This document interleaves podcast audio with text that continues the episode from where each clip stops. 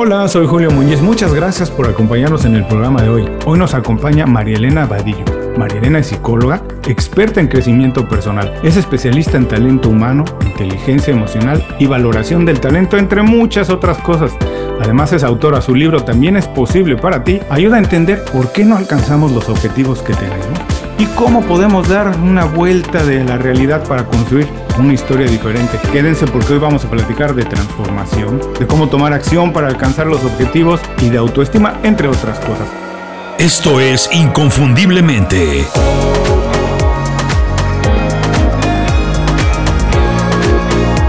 Sé extraordinario en lo que haces. Marilena, muchísimas gracias por hacer tiempo para platicar con nosotros. Bienvenida inconfundiblemente. Antes que cualquier otra cosa, platícanos, por favor, de dónde nace tu interés para estudiar psicología y trabajar con personas para ayudarlas a algo tan interesante, tan noble como es alcanzar una vida plena. Muchas gracias a ti por la invitación y a las personas que hoy nos están acompañando. Eh, es una pregunta muy interesante porque si me preguntas en qué momento nace, nace a los nueve años. Cuando, sí, muy pequeñita. Recuerdo que falleció en ese entonces una compañera del colegio en un accidente y que todos estábamos muy tristes. Éramos niños de primaria que no entendíamos muy bien el concepto de vida y muerte, simplemente que nuestra compañerita no estaba y, y había un vacío muy grande. Y recuerdo que llegó una mujer a darnos una charla y que durante esos días hubo ciertas personas que con unas palabras muy interesantes nos ayudaron a entender qué estaba pasando y a sentirnos mejor. Y recuerdo que eran psicólogos. Y ese día llegué yo sin saber qué era la psicología, diciéndole a mi mamá y a mi papá, yo ya sé qué quiero ser cuando sea grande, yo voy a ser psicóloga, no, no porque entendiera el oficio de la psicología, sino porque me enamoró y sentí algo que se expandió cuando vi que las palabras de otra persona podían conectar con el dolor de nosotros como niños y nos ayudaron a aliviar ese dolor. Así que desde ese momento surgió en mi corazón, yo creo que todos tenemos ese impulso, Julio, desde que somos muy pequeñitos, algo que realmente nos mueve. Para algunos son los deportes, para otros es el arte, para otros las matemáticas, las letras todos chiquititos tenemos afinidades y, y, para mí era conectar con las emociones de los demás. Pero eso se olvidó. Eso fue muy lindo a los nueve años, pero ya con 12, 13, 14 años, no, espérate, yo quiero, eh, voy viendo como ciertas personas en las empresas, como, eh, eh para ese entonces tengo que ser muy honesta. O sea, yo crecí con el entorno de las novelas y lo digo con respeto y con cariño porque las venezolanas, las colombianas y las mexicanas son las, digamos, las que son el, top de las novelas o series que nos mostraban, por lo menos en mi niñez y adolescencia, que siempre había un ejecutivo exitoso, que la mujer elegante era la que trabajaba en una empresa, que el rol del rico y el pobre y, el poder se obtenía a través de qué? A través de que estabas en una organización o tenías una posición que generaba respeto.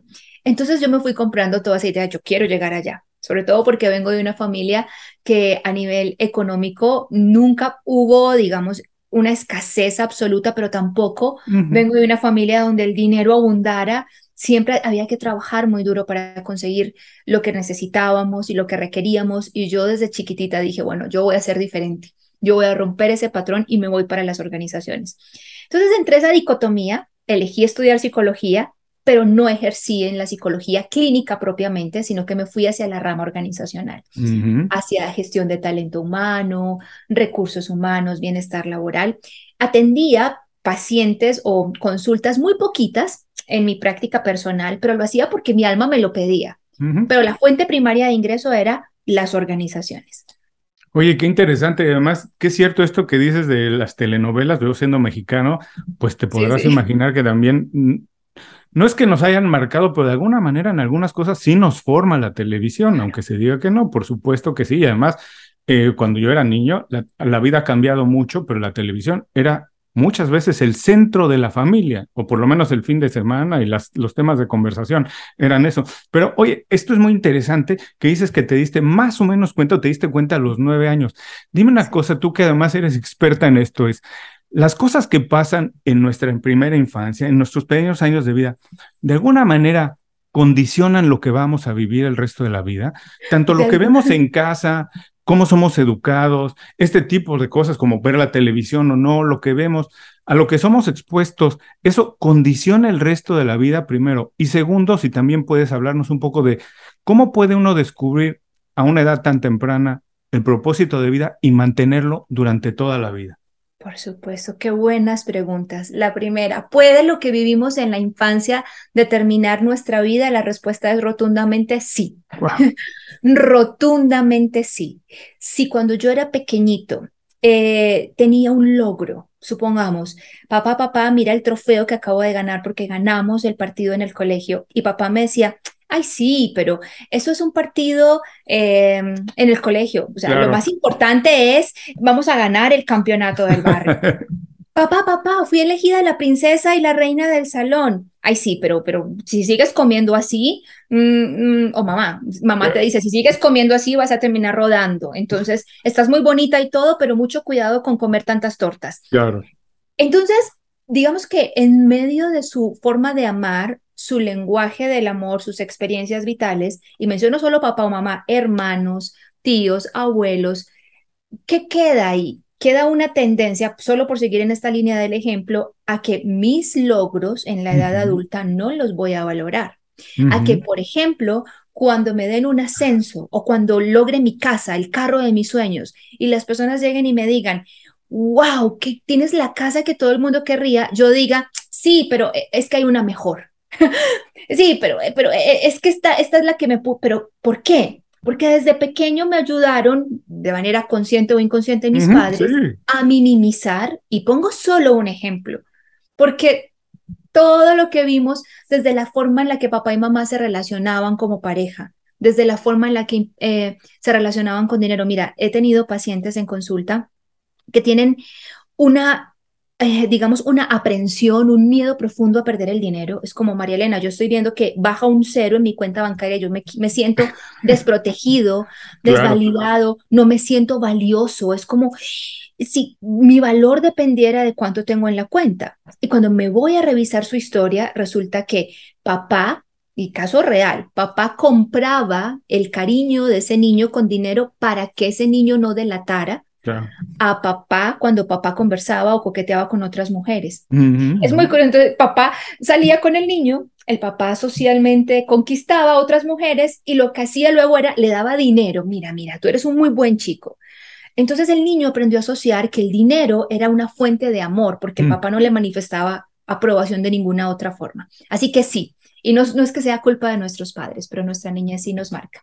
Me habías hecho dos preguntas. La primera era esa primero, curioso, voy a comentar algo aquí después, cómo mantener el propósito de vida que encuentras desde tan joven, a una edad tan temprana, pero esto que dices es muy cierto, digo, yo nunca lo sabía, tú eres la experta en eso, pero ahora que trabajo yo con algunos profesionales que están reinventándose, que están haciendo, que digo, vamos a ver qué es lo que sabes hacer, qué haces distinto, qué te diferencia, y empiezan a decir las cosas que hacen, pero muchas veces, Marilena, me dicen, pero eso lo hace cualquiera. Oye, pero ¿qué haces tú en tu día a día? No, pues bueno, hago esto y esto y esto. Pero, pues eso tiene valor. A, lo mejor a ti se te da muy fácil, pero a alguien le cuesta mucho trabajo y tiene valor. Pero lo que dices es que desde niños nos condicionan un poco para no valorar los logros que tenemos por cómo nos tratan. Y la segunda pregunta, si podemos ir ahora, era esto, cómo encontrar el propósito de vida a una edad tan pequeña y mantenerlo el resto de la vida. Te platico también rápido como introducción a tu respuesta. Muchos años he trabajado en la industria del entretenimiento, he trabajado con artistas, artistas famosos, muy grandes. Eh, y muchas veces también cuando platico con personas que no encuentran qué les gusta, que quieren hacer el resto de la vida, yo les digo que es curioso, pero a los artistas estamos de grandes artistas famosos, cuando te les dicen, ¿cuándo empezaste a cantar? Curioso, la mayoría empezó a cantar en el colegio, era el que entretenía en la casa, en las fiestas de Navidad, algo, pero desde niños, los pintores, es niño que pintaba, el, el que es locutor, jugaba la radio desde niño. Muchas veces hay que ir atrás, poner atención y ahí hay muchos mensajes. Es increíble, sí. Por ejemplo, es que es muy bonito. Al, que le gusta el diseño de modas, eso le dañaba la ropa a la mamá y al papá. El que es creativo, inventor, tomaba, a ver, yo quiero una radio en ese entonces, cuando éramos pequeñitos, eh, que ya no se utiliza tanto, pero bueno, voy a desbaratar esta radio a ver de dónde proviene el sonido y dónde están ocultas las personas que están hablando. Y es esa curiosidad innata a, los coches, al que le encantan los coches. Así es. Ahí haciendo mecánica con papá, pasándole las herramientas. Desde chiquititos lo sabemos y esto es, aquí es donde se pone un poquito mística la cosa, pero finalmente hay que ser lo suficientemente humildes y sensatos como para reconocer que en un universo tan grande no tenemos todas las respuestas. Pero una de las teorías con las que yo resueno y siento que es cierta es que nuestras almas están aquí con un propósito, que tú lo mencionas, propósito de vida, que ojalá en un, en un universo, en un planeta mucho más consciente, podríamos ojalá llegar en algún momento a una humanidad donde desde de pequeñitos nos hagan, digamos, una evaluación muy sabia para ver esas virtudes, esos dones y esos talentos del niño y potenciar toda su formación académica en aquello que a él le apasiona y para lo que es bueno. Pero ocurre todo lo contrario. Julio, por ejemplo, el niño es malo en matemáticas y es excelente artista. ¿Qué hacen los papás en su mejor intención? Contratarle un profesor privado de matemáticas. Así es. En lugar de, es, excelente artista, vamos a llevarlo a clases de pintura y de... Hacemos todo lo contrario porque el sistema nos dice, tú no estás diseñado para sobresalir, estás, en, estás debes ser moldeado para encajar. Y aquí tienes que aprender por igual, mate, no sobresalgas en nada, pero con que aprendas lo básico, lo básico de ciencias, lo básico de, qué sé yo, de mm, biología y lo básico de química, estás, eres el hombre promedio para salir a producir en un mercado laboral que ya está establecido, en un modelo industrializado, donde tú eres materia prima, perdón por ser tan directa, no, claro. para el beneficio de unos pocos. Entonces, yo creo que todos, para responder la pregunta, todos desde pequeños a nivel de alma, sabemos a qué venimos y venimos a dos cosas, algo para dar al mundo y algo que también tenemos que aprender. Porque el mundo es un sistema perfecto y causa efecto, acción, reacción. Lo que das te regresa eh, de la misma manera, incluso hasta con un poquito más de fuerza. Todo el sistema se realimenta. O sea, no, no, tiene, no hay nada que no, no cumple otro objetivo. Cuando la manzana cae y se pudre, está nutriendo el suelo del cual ella proviene. Todo está todo el tiempo en constante feedback. Entonces, de la misma manera, pues nosotros venimos a dar y a recibir de los demás. Desde pequeños lo sabemos, es mi teoría pero lo olvidamos, nuestros padres tampoco nos ayudan a verlo. Mm, hay tan, supongamos, yo soy un niño mm, que me gusta escribir, me gusta escribir desde pequeñito y contar historias, pero en casa, con nueve, diez años, papá y mamá, todas las noches hay tensión. En lugar de sentarme a escribir, tengo que cuidar a mamá porque si papá bebe esta noche, lo que va a ver en la casa va a ser una pelea y golpes hacia mamá. Mm. Entonces, cuando estamos en mecanismo de supervivencia, no hay posibilidad de crear porque la mente invierte toda su energía en eh, protegerse del riesgo y no hay posibilidad de, destinar tiempo para el proceso creativo. Muchos factores hacen que esa llama interior que tenemos encendida de propósito de vida se apague a medida que vamos creciendo. Y esa es la razón, Julio, para terminar con esta pregunta, por la que recibo en consulta he tenido la bendición de atender a miles, pero a nivel masivo acompañado a miles más en lugares de todo el mundo y con muchos he podido comprobar, por no decir que con todos, que llega un punto donde a los 40, 50 años, cuando no estamos en propósito, sentimos aquí, entre los 30, 40, 50, lo, he hecho todo lo que había que hacer, pero ¿por qué siento en el fondo del alma que algo me falta? ¿por qué, ¿por qué me siento vacío si he logrado todo lo que me propuse? La respuesta está ahí, porque hiciste todo lo que te propusiste hacer, pero no lo que tu alma estaba destinado a hacer. Y, lo, y muchas veces ni siquiera lo que tú te propusiste, lo que el sistema te dijo que te tenías que proponer, ¿no? Como decías de los papás que eh, eh, si el niño no anda también en matemáticas, quieren ayudarle, olvidando que es muy bueno en el arte, y ahí hay una buena intención, el papá tiene una buena intención, pero a lo mejor no está haciendo lo más correcto, que debería ser empujar lo otro, ¿cierto? Ahora, interesantísimo esto que cuentas de que en la vida hay un orden y un balance. Cuando la manzana cae y se pudre, alimenta el árbol. Fíjate, yo tengo, yo sin ser experto y en, en, este, en este tipo de temas, yo te voy a platicar rápido. A mí una película que me encantó cuando la vi la primera vez es Pulp Fiction, no sé si la conoces, la de Quentin Tarantino. Sí, sí, sí, sí. Bueno, a mí me encantaba. Sí, sí. ¿Sabes por qué me gustó mucho? Me impactó muchísimo la historia, además de la manufactura, porque yo decía, no importa en qué momento la empieces a ver, la puedes ver, empezar a ver a la mitad, regresa al mismo punto.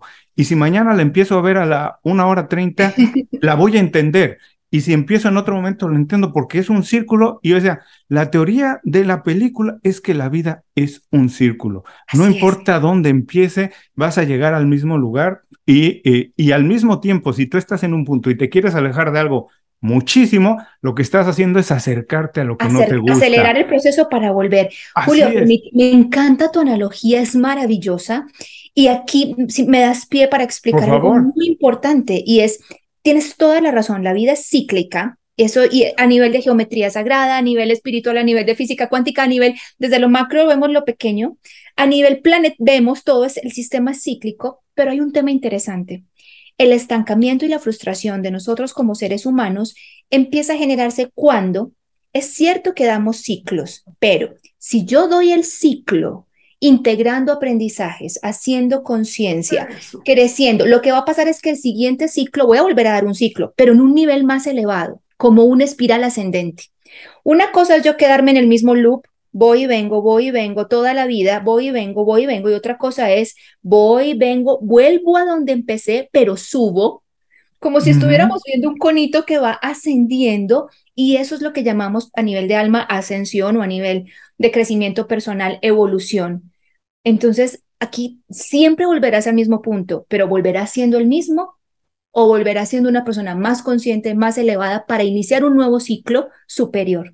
Qué bonito esto que dices, la verdad me encantó. Yo te digo otra vez, nunca lo había pensado de esa manera. Tenía la idea de la vida en el círculo, pero es cierto, si aprendemos, no vamos, digamos que estamos subiendo, regresando al mismo punto, pero en un nivel un poco más alto. Una octava más arriba. Por supuesto. Ahora, quiero para empezar a hablar un poquito más a profundidad sobre el, libro que me, que me tiene también muy interesado, intrigado, tengo el conocimiento que tú, como nos platicaste también, trabajaste antes en el mundo corporativo, trabajaste en grandes compañías, trabajaste en recursos humanos y diste el paso a trabajar por tu cuenta, a compartir tu conocimiento como lo haces ahora, pero platícame, ¿cuál fue el momento en que te diste cuenta, cuál fue el paso más difícil ¿Por qué, decidiste, ¿Por qué decidiste hacerlo?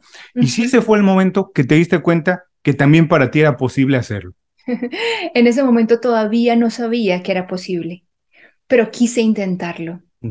Una de las cosas que más me abrumó fue la incertidumbre, porque bueno, eso fue, te voy a contar qué fue lo más difícil, porque son varias preguntas las que me antes, y, te agradezco por esta plática tan, tan amena, porque tu conversación es eh, muy muy cálida y hace que sea muy fluido para mí.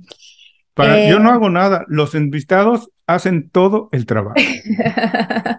Mira, la primera parte es que fue lo más difícil. Las personas pueden pensar que vencer el miedo a la incertidumbre, atreverte, sabes que y eso fue retador, pero lo más difícil para mí, por mi historia personal, por mis heridas de la infancia, ¿sabes qué fue? Sentir que las personas, mi círculo cercano, en lugar de apoyarme en esta iniciativa, me dieron la espalda. Eso fue lo más doloroso. Mi ex esposo en ese momento me decía, estás loca. Ya tienes el puesto que siempre habías querido, ya ascendiste al lugar donde querías, te, estamos pagando la casa de campo, estamos pagando el apartamento en el mejor barrio de la ciudad, tienes la camioneta. ¿Cómo, con qué? Él me decía, pero espérate, tú estás pagando tanto en la casa, yo estoy pagando lo otro, ¿con qué vas a seguir pagando el estilo de vida que tenemos? él no lo hacía tampoco porque quiero sabotearte tu proceso. Él lo hacía desde, obviamente, desde su preocupación, desde, pero, pero a ver, tú no eres la mujer con la que yo me casé. Y, y eso ahí también hay que aceptarlo y eso fue una de las razones por las cuales te estoy contando ya infidencias de mi vida personal, pero da igual, a alguien le puede servir. Por las cuales también tuve un divorcio amoroso. Porque claro, o sea, él se casó con la mujer que tenía la misma ambición que él, la ambición de ser, y que está bien, ojo, para los que quieran ser ejecutivos, empresarios, está bien, pero para no, todo, no todos es igual. Entonces, él me decía, te desconozco, claro, pues yo había cambiado. Yo había, estaba intentando reencontrar. Estaba subiendo en el círculo. Estaba subiendo. Claro. Entonces, claro, y él estaba subiendo dentro de su esquema, que ya la que se bajó de ese esquema fui yo. ¿Cómo puedo juzgarlo a él por no acompañarme en esta iniciativa? Cuando la que cambié fui yo, sería insensato decir, ¿por qué no me apoyaste? No, eh, eh, tú me conociste de alguna manera, ahora yo quiero permitirme ser alguien diferente. Y si en este punto no somos compatibles, te amo, te honro y te respeto y, partimos en paz. Entonces, eso por mencionar a mi ex esposo, pero también la familia, los amigos cercanos, algunos de ellos, mis padres, pero hija, estás loca, me decía mi papá, lo amo y es el más orgulloso y el más feliz, pero me decía, hija, estás loca. Mi papá de una escuela de quédate en la misma empresa toda la vida, jubílate. Y luego cuando tengas tu pensión, empieza a disfrutar la vida. Empiezas a vivir. Eso fue lo más difícil. Mm, mira, qué curioso. Pregunta, yo ahora que te digo que también trabajo con muchos emprendedores, algo. No estoy seguro dónde lo leí o si lo escuché, pero hablaba un poco de este tránsito y decía, es que si vas a, si vas a hacer el cambio en serio, muchas veces tu vida va a cambiar, incluso vas a cambiar de amistades. O deberías, o procurarías, deberías procurar cambiar de amistades. No es que te vas a olvidar de la gente con la que vives, pero efectivamente, si tú, tu ambiente tiene ese estilo de vida, Claro. El tuyo ya no va a estar ahí. O sea, tu fin de semana va a ser de otra manera, va a tener que cambiar. Es, podemos cambiar de propósito de vida y no cambiar nuestro estilo de vida. Es imposible. Es que un cambio real no es un cambio superficial, Julio. Entonces, cuando hablamos de transformaciones reales, tiene todo el sentido que el entorno se mueva. Es que, si, a ver, si tu entorno no se mueve, si ya tú estás haciendo un cambio muy profundo en cualquier aspecto de tu vida, puede que no a nivel laboral, pero estás aprendiendo, por ejemplo, a vivir más sereno, a elegir tu paz interior en lugar de engancharte en conversaciones políticas, que puedes pasar discutiendo por política tres horas y al final no solucionas nada. Y lo único que haces es que llegas con dolor de cabeza a casa, perdiste gran energía vital. Entonces tú puedes elegir siendo ser respetuoso con las ideas de alguien más, continuar creyendo en las tuyas, permitirte abrirte a escuchar otras por si algo puedes integrar pero no entrar en esas batallas. Supongamos que estás haciendo ese pequeño cambio, que es un gran cambio, de elegir tu paz, de escoger muy bien las batallas que vas a librar, y de un momento a otro descubres que estás con tus mismos amigos de toda la vida, pero que cuando ya están en las mismas discusiones políticas de siempre, tú ya no tienes tema de conversación. Entonces, te juzgan o, o, pero ¿por qué estás raro? ¿Pero por qué estás tan callado? ¿Pero por qué ya no entras a esta discusión? Y tú dices, no, es que yo ya no resueno con esto. Si no te pasa, por poner un ejemplo, ¿no te pasa que ya sientes que no encajas en alguno de los escenarios a los que estabas acostumbrado habitualmente? Entonces, en realidad no ha habido un cambio verdaderamente una, profundo. Una transformación. Yo me acuerdo mucho de también haberlo leído, una declaración de Mohamed Ali, del famoso boxeador, que cuando hizo su cambio, se hizo muy famoso, se hizo profesional y eso, sus amigos le empezaron a decir, oye, ya nunca te vemos en la discoteca. Y él les decía, y yo nunca los veo en el banco, ¿no? la vida cambia, las prioridades cambian, es, es muy diferente. Ahora, dime una cosa, es para terminar con esta parte, es cuando cambiaste, hay, debe haber algunas cosas y experiencias de el estilo de vida que, corporativo que te pudiste llevar y que pudiste aprovechar para trabajar de otra manera. Porque yo creo que nunca empezamos desde cero, no importa que cambiemos completamente de trabajo, de profesión, de lo que sea, tenemos la oportunidad de aprender algo, pero en tu, en tu experiencia, ¿qué fue lo que te llevaste, que te formó, te ayudó a ya no empezar desde cero, empezabas desde el uno o el dos más rápido, una, una carrera nueva? Julio, qué lindo lo que estás diciendo. Para todas las personas que lo están escuchando, esto es oro puro, lo digo en serio. Porque, mira, lo voy a hablar con el enfoque laboral, que es el que tú me, propones, pero también un ejemplo muy cotidiano. Se acabó una relación. Claro. Y las personas llegan a consulta o a talleres, María, es que siento que me quedé sin nada. Después de haberle dado 10 años de la vida, no sé, fui mi primer amor, ahora yo quedo sin nada y nos mm. sentimos así, desvalidos. Me acaban de despedir. Supongamos que no es el caso del emprendedor exitoso. Claro. No, no, yo es que yo no es que yo no me quería ir. me fueron. Me fueron. Me echaron, y ahora yo siento que de todo lo que has vivido, nadie te quita lo que aprendiste. Pero te lo quitas tú mismo cuando no te regalas unos minutos para sentarte a preguntar a ver qué me quedó. Porque en el papel de víctima, no hay posibilidades de interiorización. O sea, si yo salgo diciendo, pero en el papel de víctima, ¿por qué a mí? ¿Por qué me dejó? ¿Por qué con la secretaria? ¿Por qué me dejó con los niños? ¿Qué sé yo? En ese papel no hay posibilidad porque vuelves a entrar en modo de supervivencia. Mm. No entras en modo creativo, entonces no hay posibilidad de ver, espérate, ¿yo qué me llevo de esto? Es que eh, le di todo de mí y, y, tú crees que él durante esos 10 años no te dio también algo, algo te tuvo que haber dado que aprendiste. Entonces, bueno, eso para, para felicitarte porque es una afirmación muy valiosa. ¿Y qué me llevé? Me llevé muchas cosas. La capacidad de comprender que en el mundo laboral la frustración cuando las cosas no salían bien era una motivación para volver a intentarlo.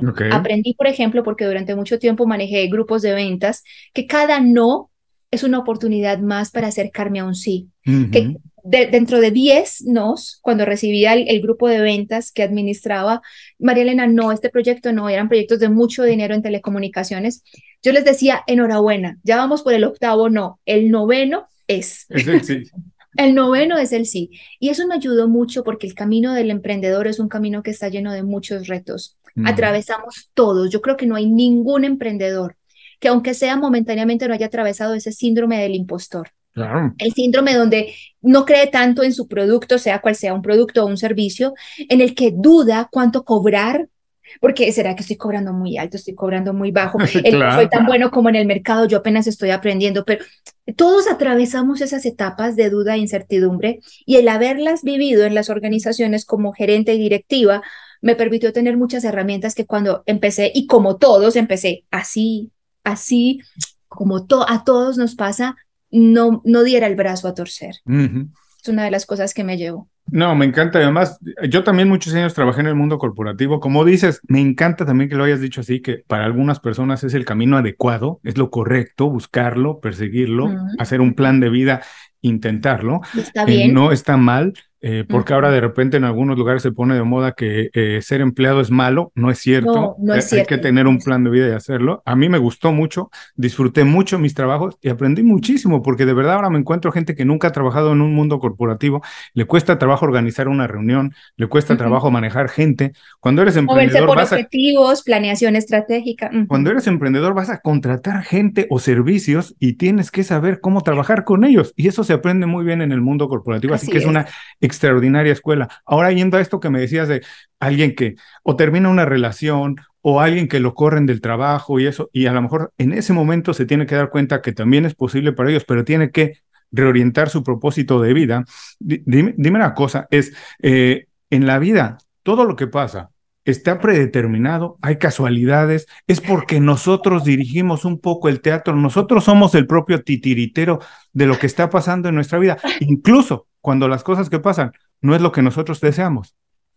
Es que tú me estás haciendo preguntas que me llevan a contestarte desde la vía espiritual, pero debo hacerlo porque es mi, digamos que es mi verdad, ¿cierto? Mi verdad Por es, favor. es que ciencia y espiritualidad no están eh, en desacuerdo, son lo mismo eh, desde diferentes interpretaciones. Entonces vamos por partes.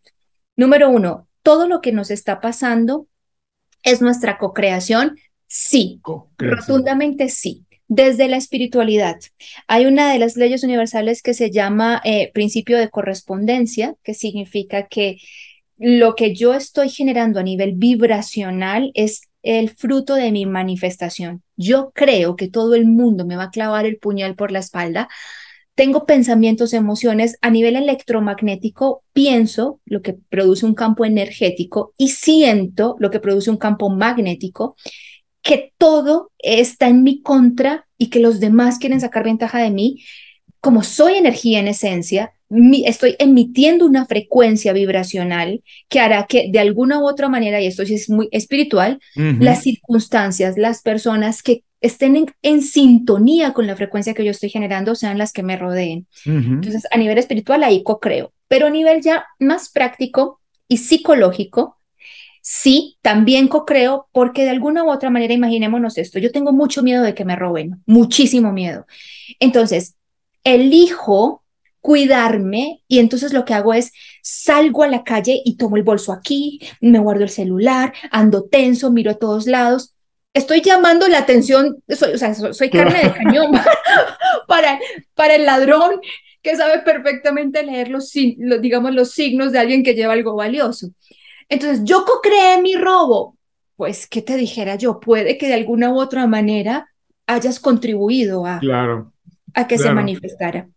Entonces, eso sí, a nivel ya de existe un destino, todo está predeterminado, realmente yo dirijo mi vida, a mí me gusta encontrar el justo medio. ¿En qué sentido? Los seres humanos disfrutamos del libre albedrío, pero antes de encarnar, aquí vuelvo y me pongo mística, da igual, digamos que cada alma, antes de elegir el padre, la madre y el cuerpo que va a ocupar, elige una hoja de ruta. Es como, voy a la escuela, la escuela no es mi casa, la escuela es el campo de entrenamiento, el campo de vacaciones. Voy a esos campamentos de verano donde voy un tiempo de vacaciones, pero al mismo tiempo aprendo algo y me establezco un objetivo. Voy a un campamento de verano a perder peso, voy a un campamento de verano a hacer un retiro espiritual. Establezco mi objetivo y establezco la hoja de ruta.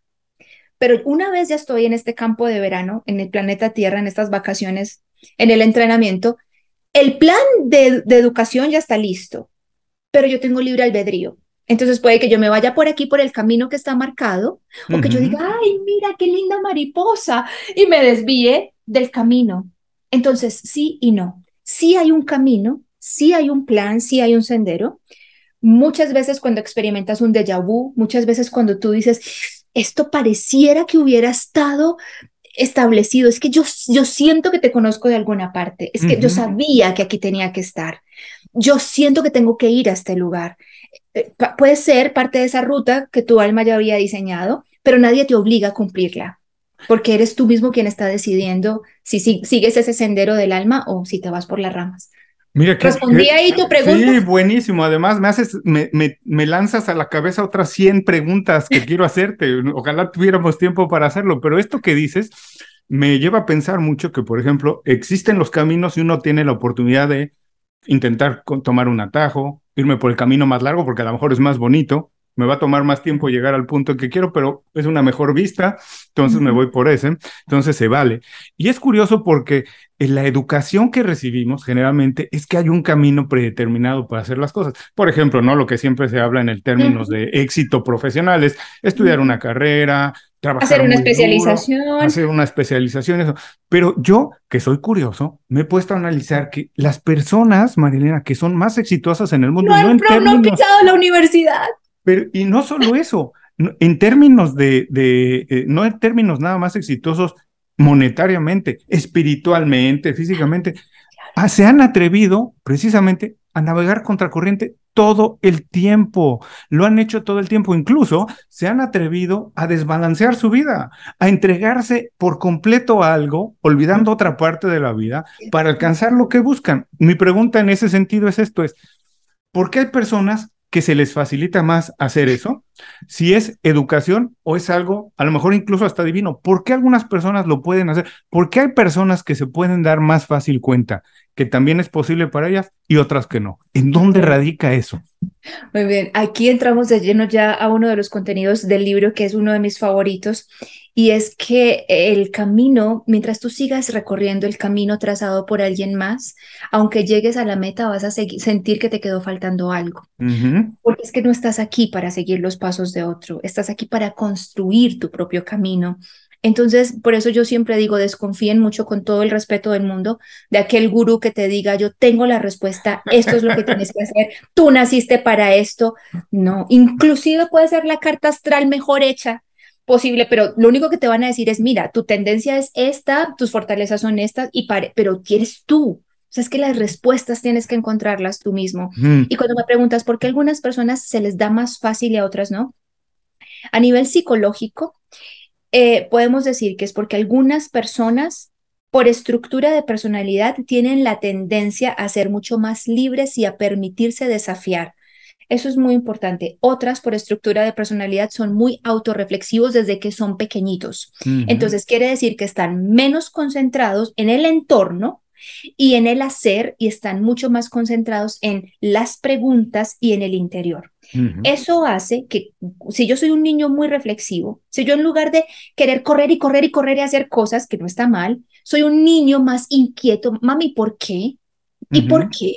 Y, y, mamá, ¿por qué hay que comer animales? Pero, pero, si, pero ¿dónde? Pero por si los animales son. ¿Y por qué? Si yo soy un niño de ese tipo, que casi todos, por fortuna, los que están naciendo ahora ya vienen con ese Todos son. Es increíble, gracias a Dios, porque creo que son los que van a gestar la semilla de la nueva humanidad.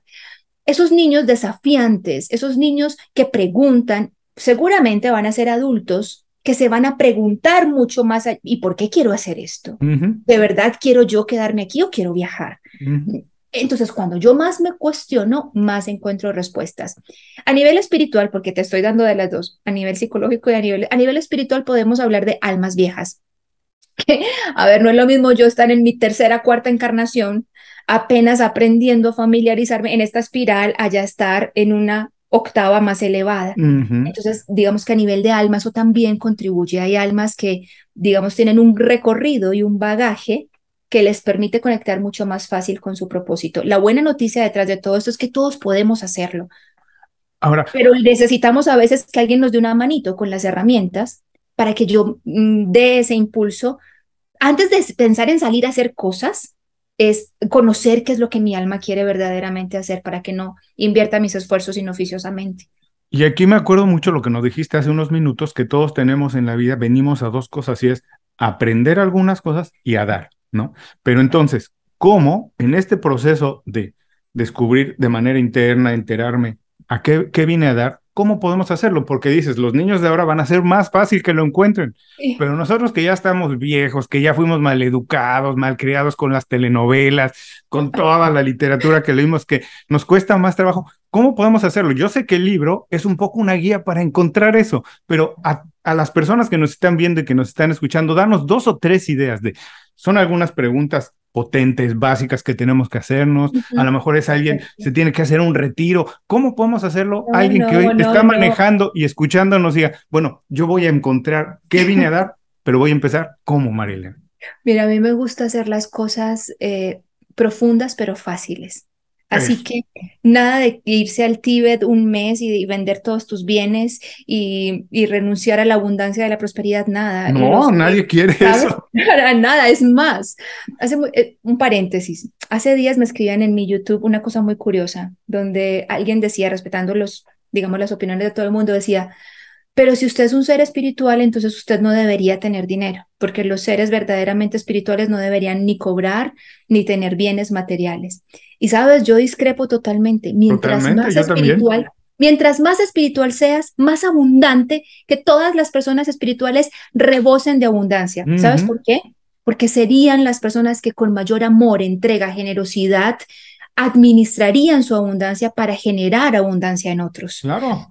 Entonces, es un pensamiento, el, comentario muy carente, pero cierro ese paréntesis y me voy a esas tres cosas prácticas. Pero además viene muy prudente tu comentario porque me encanta y suscribo por completo lo que tú dices, porque además desde el mundo espiritual hay muchas maneras de leer la espiritualidad. Digo, yo soy católico por educación de mis padres y hay muchas maneras de entender el catolicismo y una que yo ya de adulto he empezado a entender y aprender es que Jesús nunca vivió como en harapos o algo.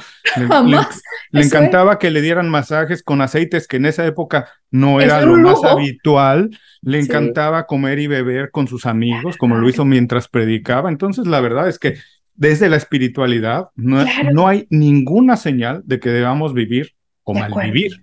¿no? Claro, es que no tiene sentido que un padre amoroso, llámese conciencia a Dios, la fuente, quisiera que sus hijos estuvieran pasando necesidades para demostrar el amor. No. Ninguno, o sea, eso no tiene sentido. Muy bien, tres cosas para, para recordar, porque es, no es aprender, eso ya viene en ti. recordar.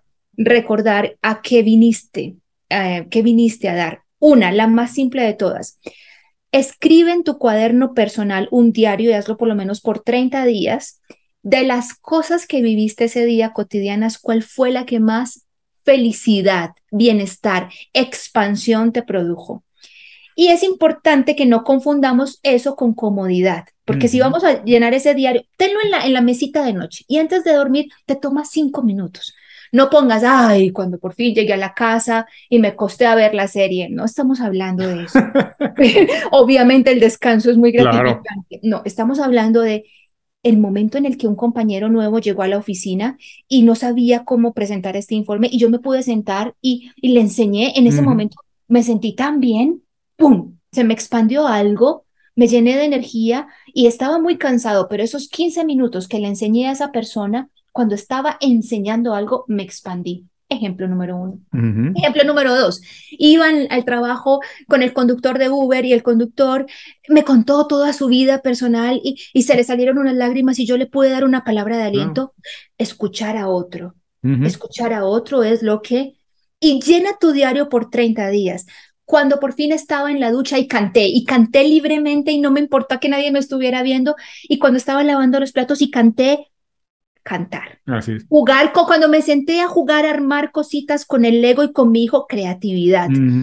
Lleva el diario de qué, qué actividad cotidiana te hizo expandir y luego finalizando los 30 días empieza a contar. Y empieza a hacer hilos conductores a ver qué...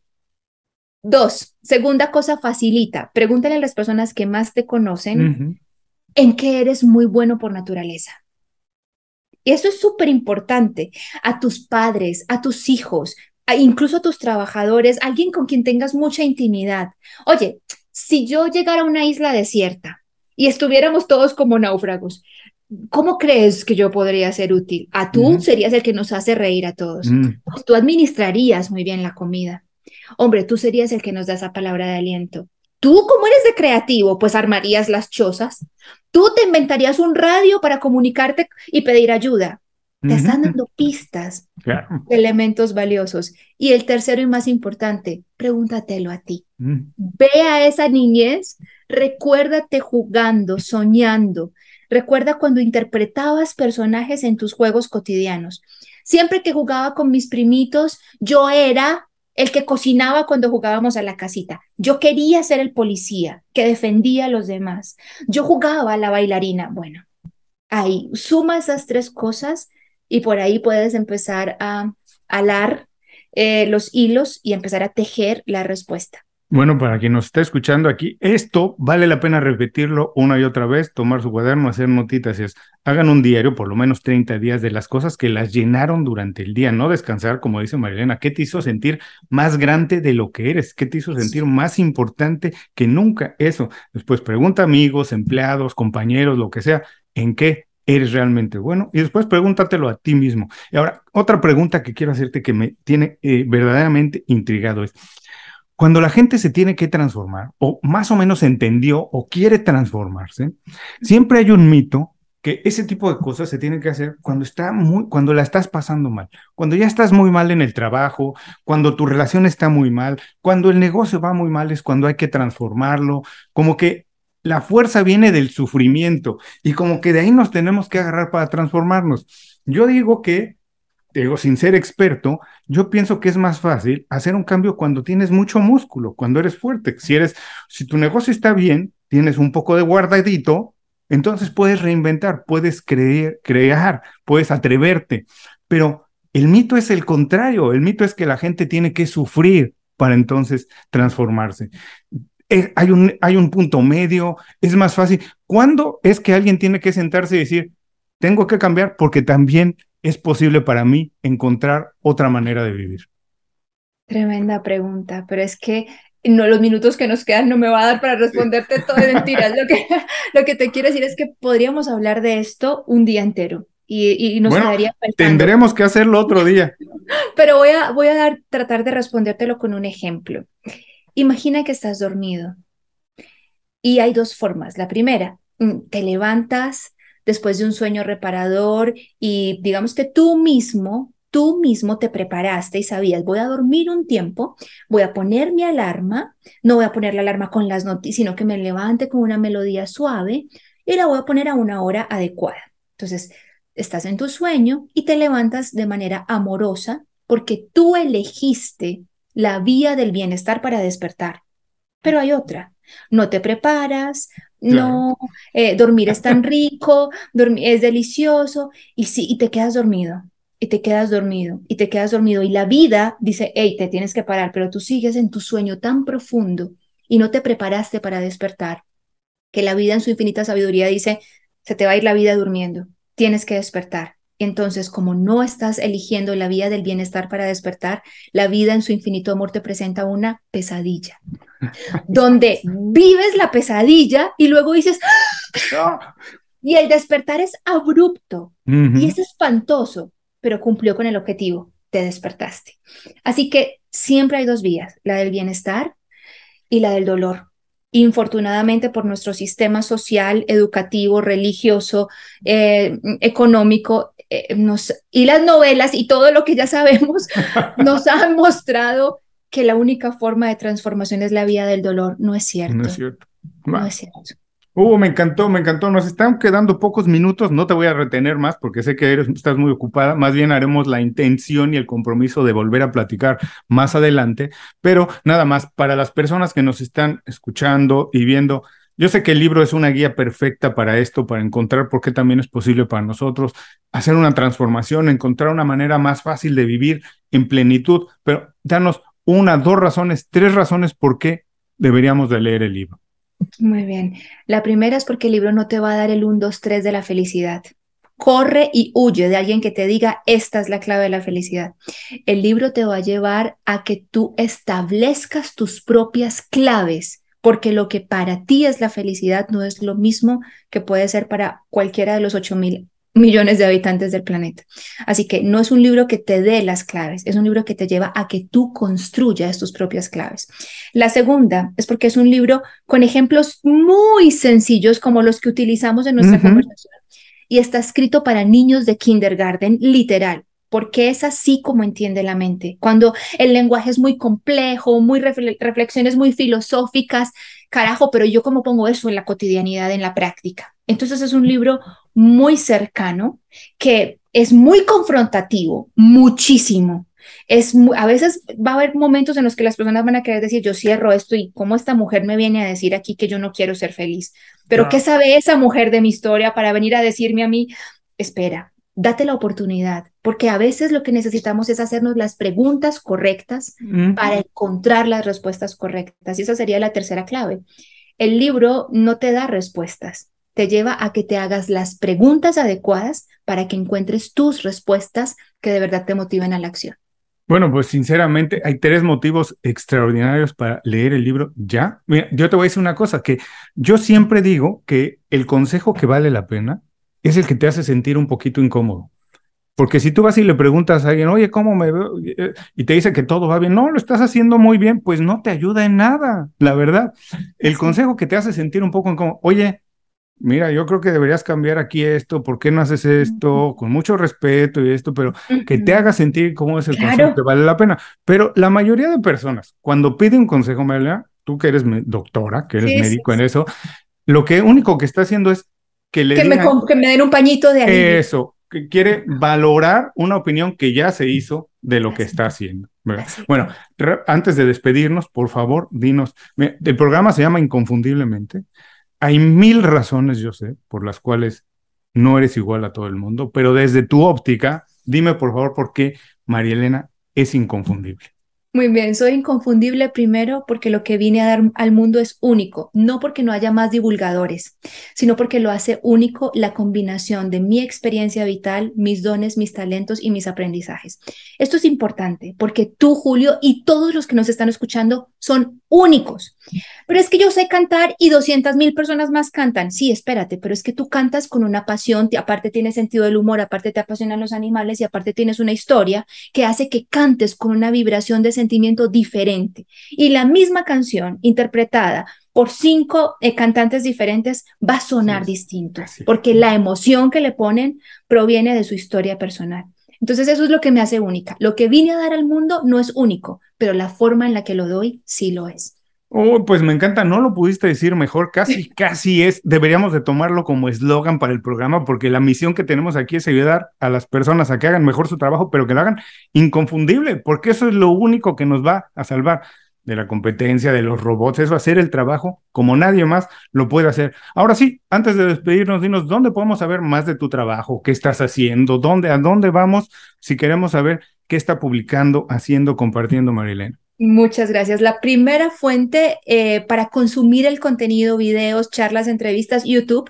Ahí tenemos una comunidad de 1.200.000 seguidores, los esperamos.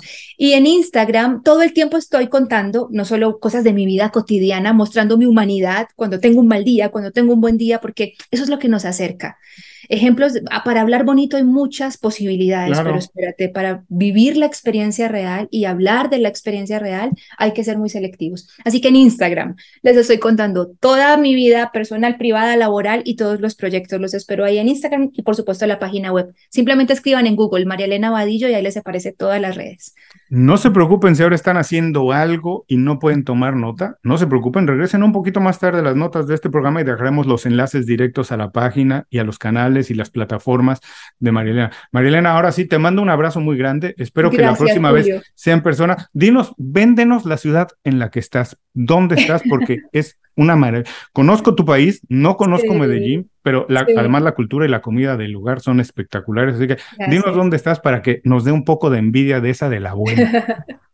vivo en Medellín, Colombia. Es una zona cafetera, es vivo en las montañas. Me alejé de la ciudad por completo dentro de todo esto. Tengo la fortuna de vivir en una casa del campo, donde comparto con cinco hijos gatunos, dos hijos perrunos. Así que me despierto con el bosque, con el agua corriendo, con las montañas, con el atardecer y el amanecer. Y tengo un lugar lleno de inspiración y de mucho verde donde puedo conectar. Así que ese es el paraíso en el que vivo, bendición de Dios. Y si alguien quiere de verdad lograr lo que hizo Marilena, no esto porque ese es su sueño y ese es su propósito, pero el, de, el este personal, el de cada quien, una buena manera de empezar es leyendo su libro. Así que por favor, dense esa oportunidad. Marilena, un abrazo. Muchísimas gracias por este tiempo. Me la pasé increíble. De verdad, espero que la próxima vez sea en persona. Claro que sí. Bendiciones y hasta pronto. Gracias. Y a todas las personas que nos están viendo y escuchando, aquí terminamos la entrevista con María Elena, pero no se acaba la experiencia. Pueden venir más tarde las notas del programa y ahí van a tener los enlaces a todos los comentarios que ella nos dejó. Muchas gracias por escuchar el programa. Si algo te pareció interesante, visita inconfundiblemente.com. Tenemos un blog, un canal de YouTube y un boletín donde recomendamos libros, documentales y herramientas para ayudarte a destacar en lo que haces. Se llama Las 5 Razones y llega todos los viernes. Por último, si quieres mejorar tu marca personal de manera fácil e inmediata, recomiéndanos con tus amigos y comparte este programa, porque cuando compartes contenido con valor, dejas una buena impresión.